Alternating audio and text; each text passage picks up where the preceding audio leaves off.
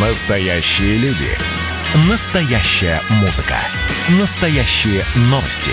Радио «Комсомольская правда». Радио про настоящее. 97,2 FM. эм. Россия и Беларусь. Время и лица.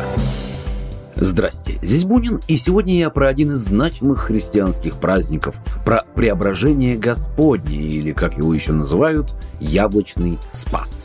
Если открыть Евангелие, то, согласно нему, преображение есть явление Сына, при котором Отец свидетельствует глазом из светлого облака Святого Духа, то есть откровение всех лиц Святой Троицы – Преображение показывает, что в Иисусе Христе соединены два естества – божественное и человеческое. Сама суть событий изложена в древних книгах так. Приближались последние дни земной жизни Христа, впереди торжественный вход в Иерусалим, тайная вечеря, смерть на кресте и воскресение.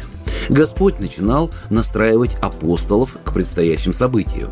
Взяв с собой Петра, Иакова и Иоанна, он поднялся на гору Фавор, чтобы помолиться – и когда они оказались на вершине, Христос преобразился пред ними, и просияло лицо его, как солнце, одежды же его сделались белыми, как свет. По преданию, праздник Преображения Господня был установлен в Армении в IV веке святителем Григорием Просветителем и первоначально отмечался лишь на христианском Востоке. Позже церковь приурочила праздник Преображения ко времени окончания сбора винограда в регионах Средиземноморья, чтобы вытеснить из народного обихода языческие торжества в честь Вакха.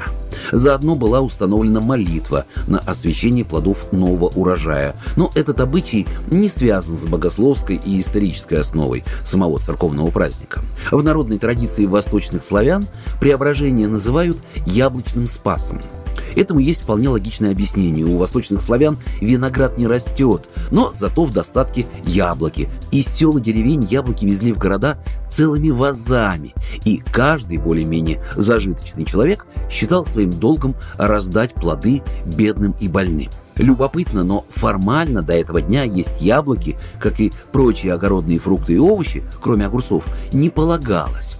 Но начиная со дня праздника Преображения, яблоки и фрукты освещались в храмах в конце праздничной литургии, и после этого уже верующие могли лакомиться сладкими плодами. В этот день заодно подмечали всякие, в том числе, погодные приметы – которые, как верили, могли предсказать погоду на грядущие осень и зиму.